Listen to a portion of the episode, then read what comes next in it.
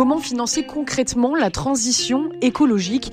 Le fonds de dotation épicurien se donne pour mission d'investir en Provence dans des projets associatifs ou privés qui ont pour but d'améliorer les conditions de vie des habitants et surtout de soutenir le développement de l'agriculture durable.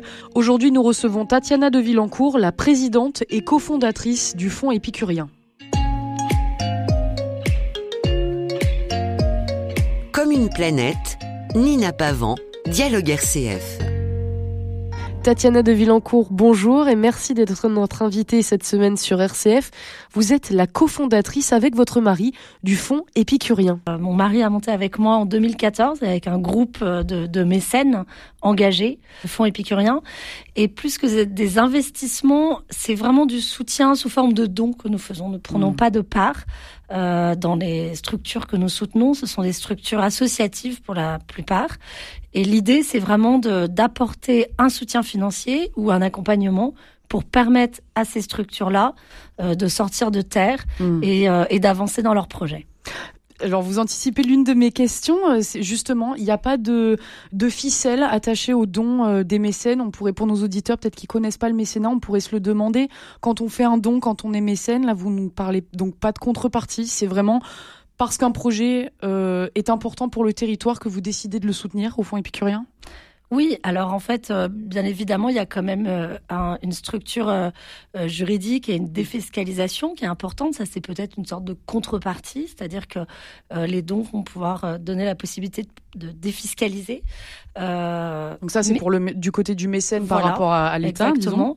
Et ensuite, par rapport aux projets qui sont soutenus, il n'y a pas de non, il n'y a pas de contrepartie, si ce n'est celle de découvrir des projets, d'aller les accompagner de plus près, hmm. euh, d'aller à la rencontre de ces porteurs de projets. Et euh, comme nous sommes en plus sur un sujet qui est l'alimentation, euh, c'est quelque chose d'assez concret à découvrir et peut-être même d'aller goûter, d'aller vraiment découvrir de près ce qui hmm. se passe, d'aller d'aller mettre des chaussures pour aller dans les champs et d'aller suivre ces porteurs de projets quand c'est des fermes urbaines pour voir de très près ce qu'ils font. Donc elle est là cette contrepartie finalement, c'est plutôt d'apprendre en soutenant et d'aller à la rencontre de, hmm. ces, de ces individus. Donc on l'a on l'a mentionné, le fonds épicurien soutient principalement, en fait, exclusivement des projets euh, qui euh, s'axent autour de l'agriculture durable. Alors tout d'abord, l'agriculture durable, qu'est-ce qu'on entend euh, par agriculture durable? L'agriculture durable, on, on, entend exactement la même chose que pour le développement durable. C'est une agriculture qui va permettre aux générations futures de pouvoir continuer justement à cultiver. Donc elle ne va pas impacter de façon négative l'environnement et la terre. C'est une agriculture qui permet à ceux qui la produisent de pouvoir vivre de leur métier. Et c'est une agriculture qui va permettre à ceux qui se nourrissent avec mmh. de pouvoir effectivement euh, ne pas euh, avoir des intrants qui vont avoir un, un aspect négatif sur leur santé. Donc c'est c'est c'est cette ces dimensions à la fois environnementales, sociales qui sont importantes dans sa, dans cette agriculture durable, dans cette alimentation durable. alors pourquoi euh, avoir euh, décidé de, de soutenir exclusivement des projets autour de, ça, puisque ça aurait pu être, euh, vous auriez pu inclure voilà des, des projets purement sociaux, purement culturels. Là, vous avez choisi cette thématique. Pourquoi? Alors Thomas, qui a monté le fonds épicurien, dit souvent euh, il faut devenir mécène et choisis ta cause, mais sois mécène. Mm. C'est vrai qu'on a, cette, on a choisi cette, euh, cette thématique-là parce qu'elle nous apparaissait primordiale. Euh, L'alimentation, c'était pas forcément une, euh, une cause qu'on retrouve dans les sujets de philanthropie. On est plus habitué à des sujets qui vont adresser directement des problèmes de santé, d'éducation, euh, d'inclusion mm. sociale. Mais finalement, l'alimentation recouvre tous ces, ces, problématiques. Et en même temps, c'est quelque chose d'essentiel. Ça mm. fait partie de nos besoins essentiels d'être humain. On se nourrit tous les jours, on en a besoin. Et en fait, ça va impacter euh, parce qu'on n'a pas cet accès à l'alimentation, soit notre santé. Euh, ça peut être un moyen formidable de réinsérer les personnes dans l'emploi. Et donc, en fait, finalement, à travers cette thématique-là qui nous touche tous, mm. euh, on peut adresser plein d'autres sujets. Et c'était ça qui nous plaisait. Et puis, il y avait, on est aussi parti de notre territoire dans lequel on a grandi, dans lequel on vit aujourd'hui. Et euh, après pas mal de voyages, on s'est dit, il y a vraiment quelque chose à faire pour essayer de freiner cette espèce de, de machine de la mondialisation, de mmh. l'appauvrissement des, des produits, de l'offre alimentaire. Et on a un territoire assez gâté qui propose des choses assez formidables en matière d'alimentation, de production agricole. Il faut absolument essayer de maintenir ça ou même de, de faire que ce soit encore mieux. Et on peut peut-être participer, nous, à notre petite échelle à essayer de soutenir euh, cette chose. On va en venir à, quelques exemples de projets que le, fonds épicurien soutient. D'abord une question euh, d'investir voilà localement, c'est garder les capitaux euh, du territoire ici. C'est ça aussi freiner cette mondialisation effrénée? Oui, bien sûr. Alors, ça peut, on peut le comprendre dans ce sens-là, c'est-à-dire maintenir les capitaux ici, faire que des, que, que des projets puissent se développer ici hmm. et, et, peut-être aussi créer de l'emploi. voilà, parce qu'après, hmm. finalement, c'est... Oui, le capital, euh, que qu'il soit humain ou, financier, hein, bien sûr. C'est éviter aussi des échanges. Marion Schnorf de la Cité de la Grille euh, dit souvent, il y a quelque chose qui est très choquant ici, c'est que 90% de ce qu'on produit ici sur notre territoire part très mmh. loin et en fait ce qu'on l'on mange, ce que l'on consomme vient à 90% d'ailleurs. Mmh. Donc en fait il y a ce mouvement là comme ça pendulaire dans les deux sens de camions qui partent et, ou qui arrivent et en fait il faudrait recentraliser un peu euh, bah, bah, notre production alimentaire mmh. et, euh, et, pouvoir euh, avoir ça qui se passe sur notre territoire. Quoi. Donc ça c'est alors, quels sont quelques projets peut-être que, que le, le, fonds épicurien euh, soutient Donc, euh, euh, le talus, si je me trompe pas. peut-être d'autres dont vous pourriez nous parler? Oui, le talus, c'est un des exemples de ferme urbaine qu'on a soutenu dès, dès le début. un peu comme celle de, du Donc, de Terre de Marseille. ça. Donc, mhm. le talus est implanté pas très loin derrière le cimetière Saint-Pierre. C'était un terrain délaissé, une friche. Ils ont installé à la fois un lieu de production de légumes, de, salades, avec des bacs potagers ouverts aux, habitants ou à qui veut habiter en Marseille, qui peut venir euh, cultiver euh, son bac potager. Mais c'est aussi un lieu euh, pour se retrouver, où ils organisent un certain nombre d'événements, un lieu où ils organisent des ateliers, où on peut apprendre à faire un certain nombre de choses, donc un lieu d'apprentissage. Et puis, au-delà de ça, un lieu qui va pouvoir permettre à certaines personnes de, s'éveiller, de se sensibiliser à ces sujets-là, et peut-être plus tard d'aller eux-mêmes euh, créer d'autres fermes ailleurs, euh, hmm. peut-être en dehors de Marseille. Mais c'est un lieu tremplin, j'ai envie de dire. Donc, euh, qui s'est implanté dans un dans un secteur de la ville où il y avait très peu d'offres similaires, et ça permet de recréer du lien comme ça hmm. dans ce quartier-là.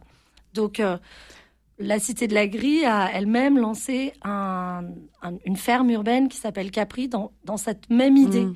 de pouvoir s'inscrire dans un quartier où il n'y a pas ce genre de choses, de pouvoir s'adresser directement aux personnes qui vivent alentour et qui vont pouvoir venir cultiver, euh, créer du lien social et pouvoir euh, effectivement produire euh, on redécouvre finalement euh, les maraîchages qui étaient présents à Marseille hein, euh, il y a encore quelques dizaines d'années.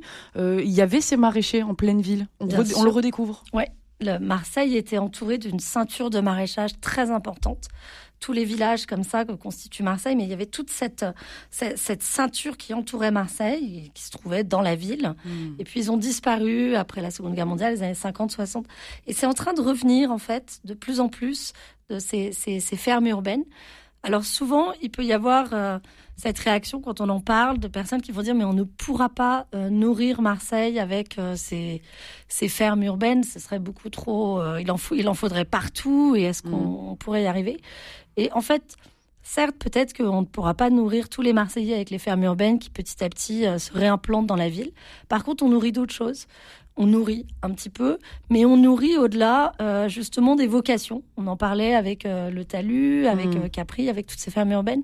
C'est aussi donner la possibilité à des urbains de pouvoir se rendre dans des fermes, chose qu'on va pas faire quand on habite en ville et on va pas faire ce pas d'aller forcément plus loin en dehors de la ville et de découvrir des métiers et de se lancer là-dedans. Mmh. Et ça, ça fait partie aussi des enjeux très importants, c'est de, de faire renaître ces vocations-là avec le nombre d'agriculteurs qui vont partir à la retraite, il y a vraiment une, euh, un enjeu de remplacement dans ces métiers-là. Et ce sont ces fermes urbaines qui peuvent permettre notamment de faire ce, tremplin et, de, et d'attirer euh, des nouvelles générations vers ces métiers. Et finalement, on revient un peu à ce que vous disiez sur la durabilité, c'est-à-dire que les projets que vous soutenez, euh, il y a de l'agriculture, mais il y a surtout de l'humain. Il faut que ça soutienne aussi les, personnes qui habitent autour pour que ce soit un projet qui mérite d'être soutenu et de grandir. Ah oui, bien sûr, il faut. On est, on est très attaché à ça, et d'autant plus que vraiment, quand on dit on soutient l'alimentation durable, on veut rajouter pour tous, quoi, mm. qui est, qui est vraiment un, des des critères euh, importants dans notre soutien. Oui, je caricature, c'est pas euh, des légumes bio pour des bobos, c'est de la bonne alimentation pour tous. Oui, parce que je pense qu'aujourd'hui à Marseille sur le territoire, si on a un pouvoir d'achat assez conséquent, on peut bien se nourrir et il n'y a pas forcément trop de problématiques. Maintenant, la question aujourd'hui, c'est comment faire pour que tout un chacun puisse avoir accès à une alimentation euh, durable. Alors, je vous ai pas encore posé la, question, Tatiana de Villancourt, mais fond épicurien, c'est quand même un nom qui, qui résonne à l'oreille. Pourquoi ce nom?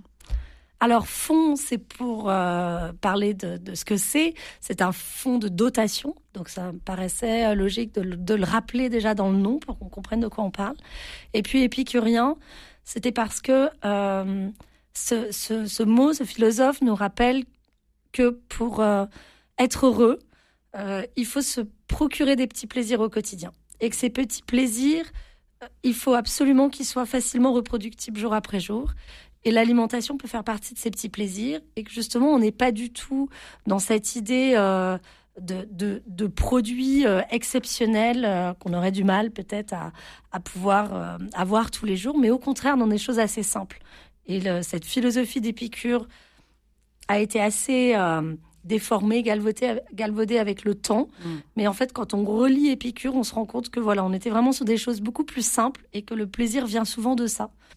On a parlé de, des fermes urbaines. Le fonds de dotation euh, épicurien euh, s'étale sur euh, toute la, Provence, toute la région sud même. Vous œuvrez peut-être sur d'autres types de projets que des fermes urbaines? Alors, je pense à des projets de sensibilisation. Hmm. On n'est pas là sur de la production, on est vraiment sur la sensibilisation du public. Notamment, on soutient depuis plus d'un an une association qui s'appelle l'école comestible, c'est une association qui a été créée à, Paris, en Ile-de-France, par Camille Abro, qui existe depuis euh, trois ans maintenant, cette association en Ile-de-France.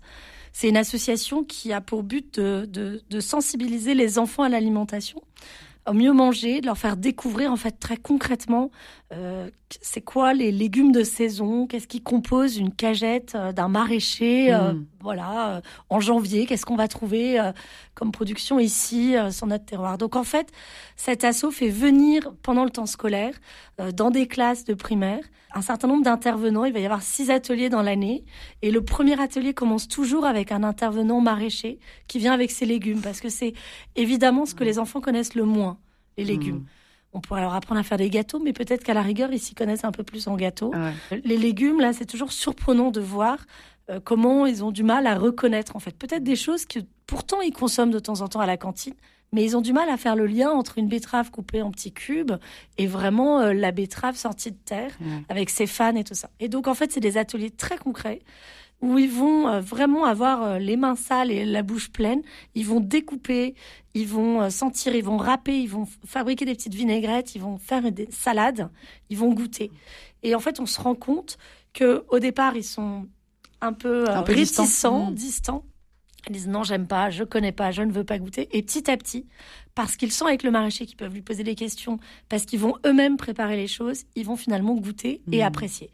Et c'est ce pari-là qui est gagné quand on se rend compte que voilà un enfant qui, à qui on, on propose de vraiment passer à la préparation du repas, découvrir les choses, être accompagné, va finalement apprécier, euh, de déguster, de manger, de goûter.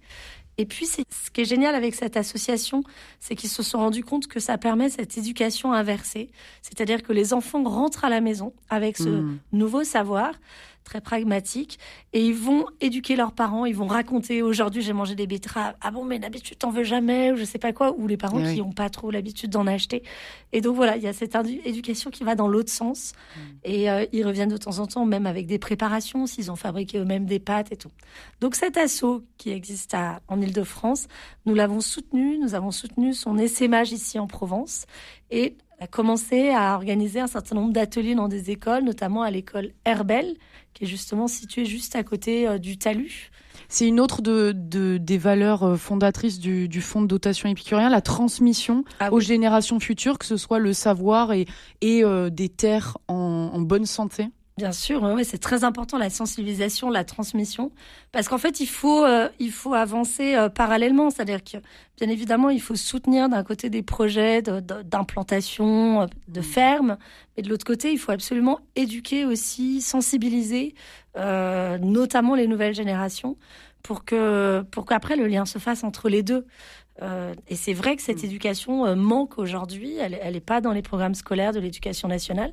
elle se fait peut-être beaucoup moins avec la famille parce que nos générations avec des enfants en primaire, on est déjà un peu déconnecté eh de ces questions-là. Oui, on achète nos légumes aussi au, en grande surface qui sont déjà calibrés, euh, tout lavés. Euh. Voilà, donc, donc il faut revenir euh, mm. à cette, à cette éducation-là. Après, l'éducation peut passer par par des ouvrages didactiques. On a notamment soutenu avec Slow Food l'édition d'un ouvrage sur la brousse du Rove qui mm. raconte justement euh, toute la spécificité de ce, fromage euh, et de ces fromagers qui, sont tout autour de, Marseille et d'Aix. Alors slow food, on va peut-être expliquer euh, ce que c'est le concept de slow food. Alors peut-être pour nos auditeurs, on parle de fast fashion dans l'industrie des vêtements, donc 42 saisons de, voilà de vêtements et on, veut ralentir, c'est un peu ça l'idée. C'est ça. On parle de fast food, bien évidemment, on voit ce que c'est et c'est d'ailleurs en 1986 que ce mouvement international est né. C'était à Rome. McDonald's allait ouvrir euh, ses portes dans la, dans la belle ville de Rome. Et il y a eu un mouvement d'Italiens porté par Carlo Petrini qui, qui s'est dit il faut absolument faire quelque chose mm. pour sauver notre alimentation, nos spécificités, euh, notamment d'alimentation de, de, produits italiens, mais partout dans le monde, il y a sûrement Enfin, il savait qu'il y avait des, des, savoir-faire, voilà, des savoir-faire liés à des préparations, liés à l'alimentation, à des productions. Et donc, il y a ce mouvement qui a été créé qui s'appelle Slow Food mm. et qui a des, des bureaux, des conviviums un peu partout comme ça dans le monde, et puis qui a identifié un certain nombre de produits justement à sauvegarder, comme on a une liste du patrimoine mondial, et il y a une liste hmm. de produits sentinelles comme ça qui risqueraient d'être complètement écrasés euh, par euh, les produits de la mondialisation, par l'uniformité de produits. Et justement, par exemple, la brousse du fait partie de, de, ces produits-là. Euh, prendre le temps, ça fait aussi partie de ces petits plaisirs justement épicuriens, de savoir ralentir? Oui, ça fait mm. partie. C'est pas forcément évident. Nos, vies ne nous permettent pas toujours. Mais euh, dans l'alimentation durable, pour arriver à mieux se nourrir, il, faut obligatoirement à un moment prendre un peu de temps parce que forcément ça passe ça prend du temps de sourcer ces produits ça prend du temps aussi de les préparer mm. si on, on, a une alimentation qui se porte plus sur les, les légumes des produits bruts non transformés forcément il va falloir passer du temps et pour accepter un entre guillemets, ce sacrifice d'un coup de, de, repasser un peu plus de temps en cuisine, il faut trouver les moyens. Donc, euh, notamment l'éducation pourrait mmh. apprendre aux enfants justement que c'est important de passer ce temps-là, mais que ça peut être un, un, temps agréable, un temps à partager euh, en famille. Euh, ça, ça fait partie de, de cet enseignement et de cette sensibilisation que l'on porte.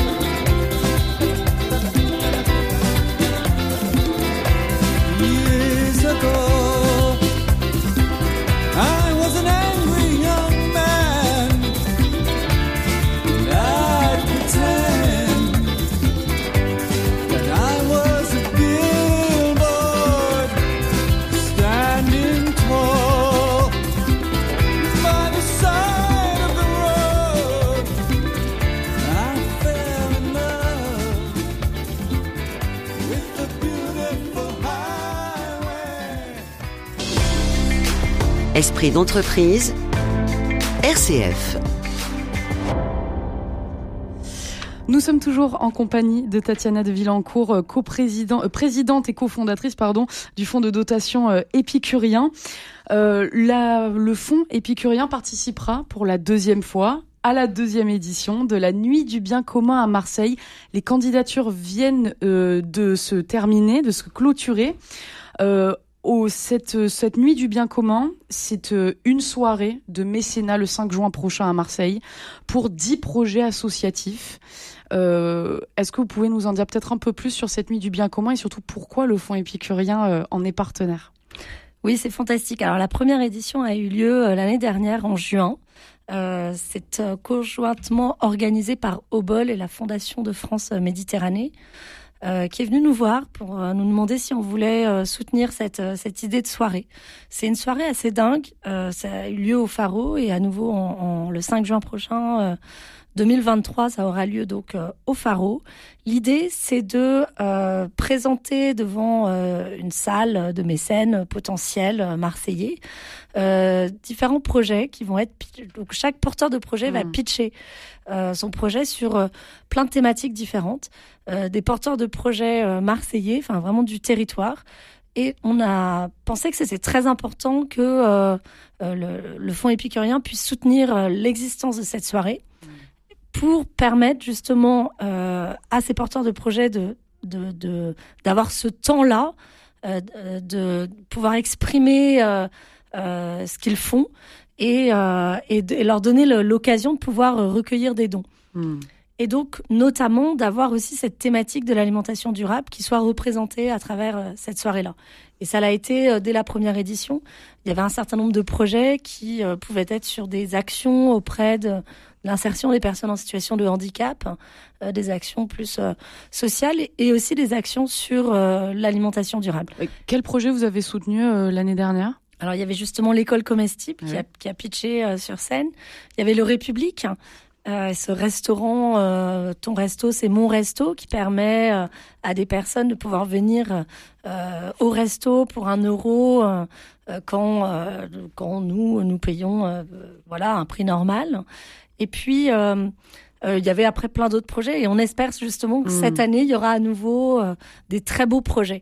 C'est vraiment une, une soirée qui montre à la fois la richesse de ce que peut y avoir, de ce qu'il peut y avoir à, à, Marseille sur notre territoire en termes de porteurs de projets et de, de magnifiques initiatives de solidarité. Et puis aussi, et c'est ça qui faisait vraiment chaud au cœur, c'est de voir comment le, le ce public euh, marseillais a réagi et a levé comme ça les, les mains, les, les petites pancartes pour soutenir euh, ouais. plein de projets.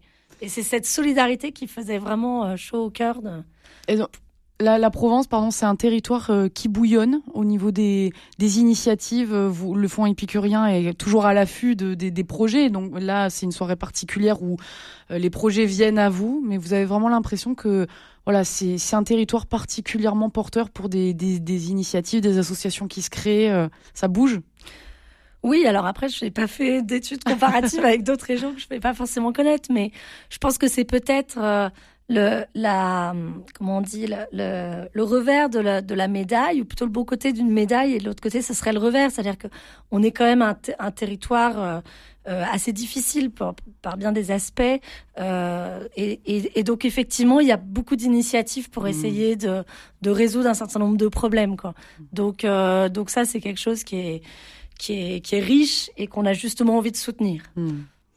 La nuit du bien commun, juste pour euh, en dire un, petit peu plus, euh, évidemment, vous, espérez des, projets euh, sur l'alimentation durable. Est-ce que peut-être vous avez l'espoir de, quelque chose d'un peu plus précis dans l'alimentation durable? On a parlé l'année dernière, il y a eu un restaurant solidaire, il y a eu une école comestible. Est-ce que peut-être vous, vous, voyez, vous, fonds de dotation épicurien que vous représentez, Tatiana de Villancourt, des, des aspects de la de l'agriculture durable qui sont pas encore euh, assez développés. Je sais pas si ma question est claire. Euh, bah, je peux pas encore deviner les projets qui vont qui qui, non, qui seront sélectionnés, mais euh, c'est vrai que l'année dernière il y a eu cette thématique de la sensibilisation auprès des, des enfants. Euh, il pourrait y avoir d'autres thématiques de sensibilisation auprès mmh. d'autres publics.